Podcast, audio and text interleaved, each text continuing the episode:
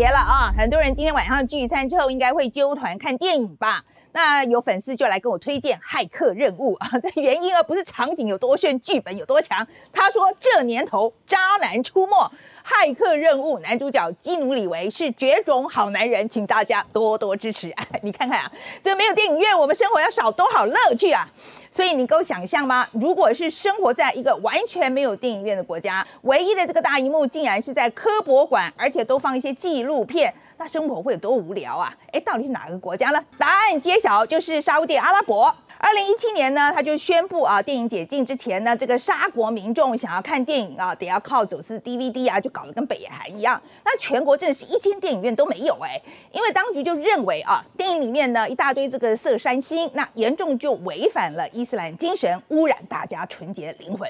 所以你想看剧院版的这种大荧幕，哎，就只能去科博馆，而且应该也看不到什么动物大奇观之类纪录片了，以免不小心就播出动物与动物连结啊，伤风败俗的画面。宣布解禁隔一年的，美国的这 AMC 连锁电影院就在沙国的首都利雅得开了第一间的这个电影院。哎，开张的电影是《黑豹》啊，那之后电影院就突然啊雨后春笋一样一间一间的开，而且呢还不是普通的电影院哦，是那种头等舱的座椅，可以躺着看电影。吃金箔爆米花啊，还有这个松露热狗哦，超豪华的电影院。那一张票呢，大概是十八块美金，快要台币五百块啊。那不只是盖电影院，政府还大力资助电影产业，不但提供优惠方案，吸引外国的制片团队来拍片。那这个月呢，还首次就举办了电影节，一堆女星啊，露肩、露手背、露胸，礼服都可以过关哎。那先来看这个沙地阿拉伯为了电影到底做出了多少改变跟投资，我们再告诉你为什么突然啊，这个政府会法夹湾，决定要当中东好莱坞呢？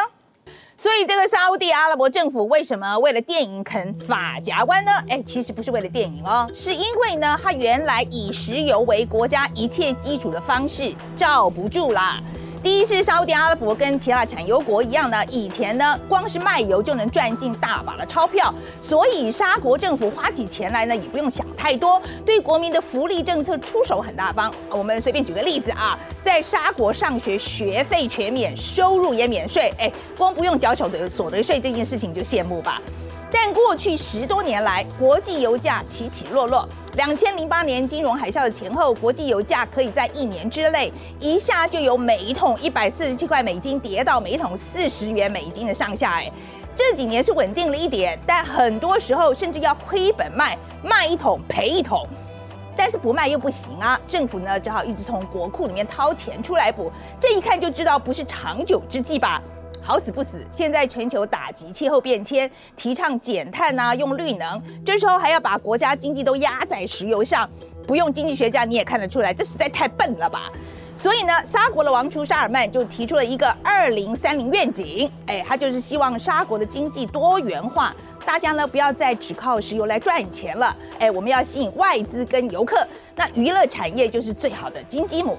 所以这两三年呢，他就开始狂办演唱会、赛车大奖赛等等，那希望大家觉得沙国懂玩有潜力。那第二呢，就是要讨好国内这广大年轻族群。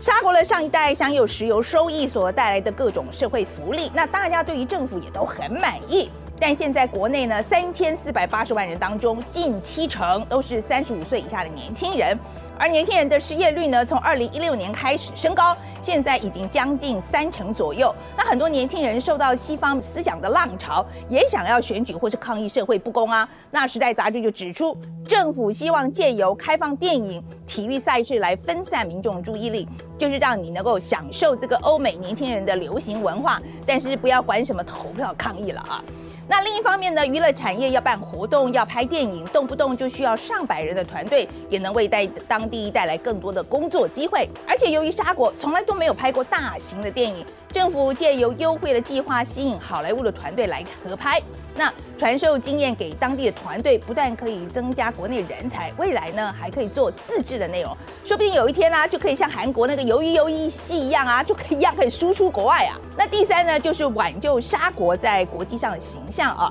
那二零一八年，华邮的专栏记者哈绍吉在土耳其被杀之后，国际间普遍就认定沙尔曼呢就是幕后主使者。那一想到沙特阿拉伯，就会联想到残忍呐、没人权呐。那发展电影产业呢，请一些大明星、大导演啊来拍戏，那一阵子就能够洗掉这些负面的新闻。其实，在这之前呢，包含沙国在内，许多中东国家都被人权团体批评啊，他就是搞运动洗白，呃，就是办一些大型的运动赛事来改变他们的国际形象。但你想要外资来，外资就要来啊，那当然要给一些诱因嘛。那要怎么样吸引呢？那一个是钱，哎，一个是沙啊。这个沙国电影协会就说呢，他这个如果制片公司在沙地阿拉伯拍拍电影啊、纪录片，甚至制作动画，制作完成之后，沙国帮你付四成，比其他国家高出许多。那另外呢，还开放境内充满历史遗迹的这个阿尔乌拉沙漠啊，现在只要申请就能够拍摄了。那其实不止沙国想要成为这个娱乐产业的大国，那附近的中东跟这个北非国家都在抢这块饼啊。比方说阿联的首都阿布达比啊，之前就盛大欢迎在阿汤哥去拍《不可能的任务》，还提供了这个外国的电影团队三成的补助。约旦呢，则是主打这个沙漠场景，花地轮。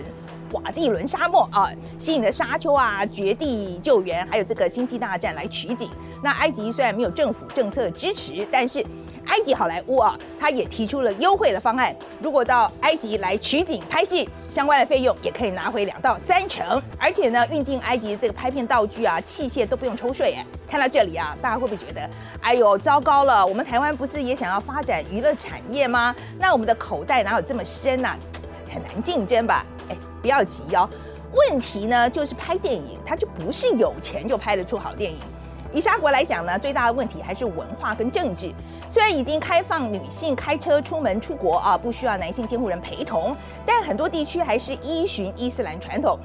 像是最近在阿尔乌拉拍戏，这个女性的剧组人员就发现呐，去吃个饭都得要男女有别，而且在沙国啊，当同志可是一种罪哎。漫威的这个永恒族，就是因为有同志超级英雄啊，在男男吻戏呢，就在上映之前就被沙地阿拉伯啊、科威特啊、卡达禁播了。那要是导演或是演员是同志，或是拍摄内容涉及同性的议题，难道要一边拍一边担心被警察抓吗？所以沙国新未来城的这个媒体区的负责人就指出，目前。沙国可能做法就是打造一个类似香港这个自治区啊，那王胜就打算呢，明年要批准这个特区的法律，像是简化国际团队的签证手续啦，道具进口通关更容易，以及不受伊斯兰律法的束缚，开放饮酒啊，同志不会被定罪。总之呢，就是为了这个电影产业打造适合的条件就对了。那 Variety 杂志也报道，哎，电影是最好的软实力，所以不只是沙地阿拉伯，整个阿拉伯世界的娱乐产业都在。迅速的发展，那当局也愿意打破许多传统的禁忌，